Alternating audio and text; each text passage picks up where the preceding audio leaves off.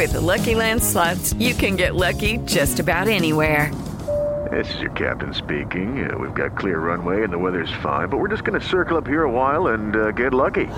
No, no, nothing like that. It's just these cash prizes add up quick. So I suggest you sit back, keep your tray table upright, and start getting lucky. Play for free at LuckyLandSlots.com. Are you feeling lucky? No purchase necessary. Void where prohibited by law. 18 plus terms and conditions apply. See website for details. Ciudadanos informados, informando. Este es el podcast de Iñaki Manero, 88.9 Noticias. Información que sirve. Tráfico y clima cada 15 minutos. A veces se ocurren, ocurren errores cuando nos estamos formando como seres humanos. Es lo que se llaman malformaciones. Si a alguien se le ocurre, bueno, alguien se le olvida dentro del proceso de, hagan de cuenta como si fuera una, una línea de ensamblaje, a alguien se le ocurre o se le olvide poner, poner cosas, ¿no? Entonces nacemos sin algunas cosas. Hay un síndrome que se llama el síndrome de Meyer-Rokitansky-Kuster-Hauser. ¿Qué es todo esto? Es una malformación congénita del aparato genital femenino. Ausencia de vagina y de útero. Imagínense esto. Pero aquí eh, lo, lo sorprendente es los cirujanos reconstructivos. Esta gente que hace, hace verdaderos milagros, hace magia para poder reconstruir e incluso el propiciar el que se pueda dar un embarazo normal en una mujer que nace con este síndrome. Síndrome de Meyer, Rokitansky, Kuster, Hauser. Yo nunca lo había escuchado, es más, yo no sabía que había personas que podían nacer sin, sin vagina. Sí, desde luego, este, me, sí, me, me, imagino que hay, nacen con una vulva, ¿no? Pero, pero no hay una vagina dentro. ¿Cómo vive una persona con este síndrome y qué se puede hacer? Moni Barrera, ¿cómo estás, güerita? Buenas tardes. ¿Qué tal, Iñaki? Te saludo con mucho gusto. Te platico, imagínate, derivado de una malformación congénita o urogenital, existen mujeres que nacen sin útero o matriz y sin vagina, pero sí existe la posibilidad, afortunadamente, de realizar una cirugía reconstructiva para formarles precisamente una vagina.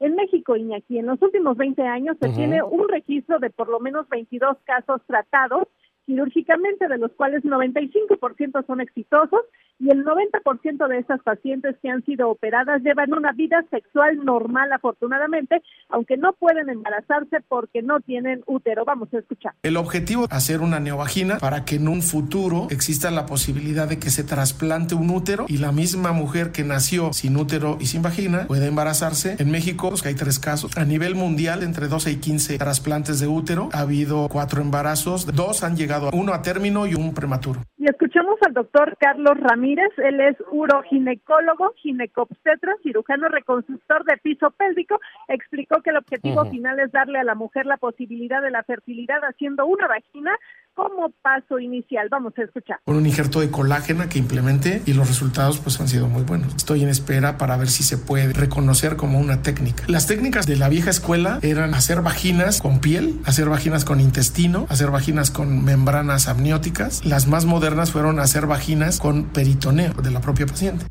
Yo todavía me acuerdo hace años, cuando yo estudiaba secundaria, teníamos un maestro de anatomía que nos explicaba eso, ¿no? Eh, y nosotros, las personas transexuales, a lo mejor que eh, hombres que querían convertirse en mujeres o mujeres que querían convertirse en hombres, ¿no? o que se sentían, no que se querían convertir, que se sienten, ¿no? Hombres y mujeres, que se asumen como tal.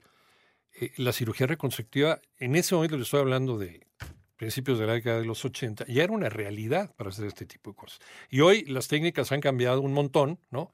Y las cosas pueden ser más eficientes, Moni. Efectivamente, Iñaki, y es que de acuerdo con el doctor Carlos Ramírez, uroginecólogo, ginecobstetra, cirujano reconstructor de piso pélvico, el avance de la medicina le permitió utilizar incluso un injerto a base de colágena de intestino sí. de cerdo.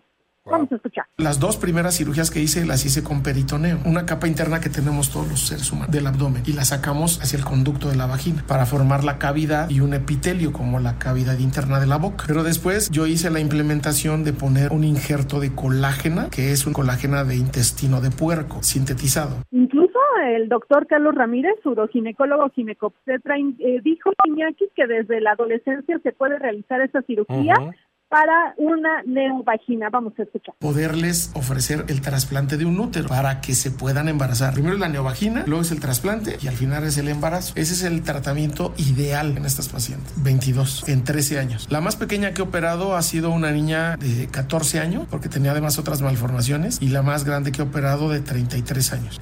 Wow. Y el especialista Iñaki recordó que de estas 22 cirugías de reconstrucción de útero o matriz, y la neovagina, hay tres que fueron no por ausencia, sino por malformación específicamente.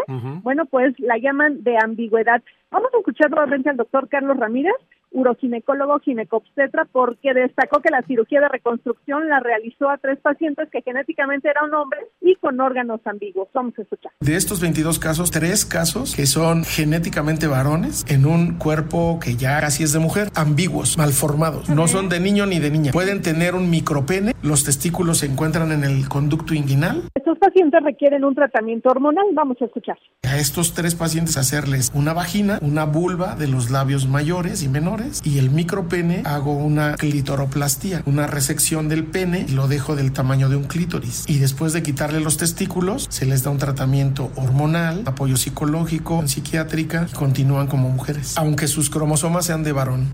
Fíjate, en México 22 casos, pero en el mundo se han registrado en promedio 30 trasplantes de útero se hace mediante el programa precisamente de donación de órganos. Cuando se presenta la donación, se hace el trasplante. Y aquí el panorama. Sí, y todo esto, todo esto que sobra, todos estos tejidos, ¿no? Con los que se puede, vamos a utilizar el, término jugar, ¿no? Entre comillas, para que puedan hacer esta, esta magia, ¿no? Los cirujanos reconstructivos, que le devuelven la vida a personas que a lo mejor nacen con esto y a lo mejor la imposibilidad de, de, de ser mamás, ¿no?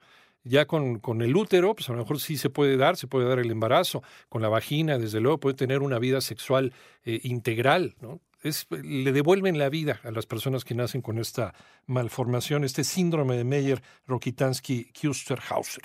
Muchas gracias, muchas gracias, Moni. Un abrazo, buena tarde.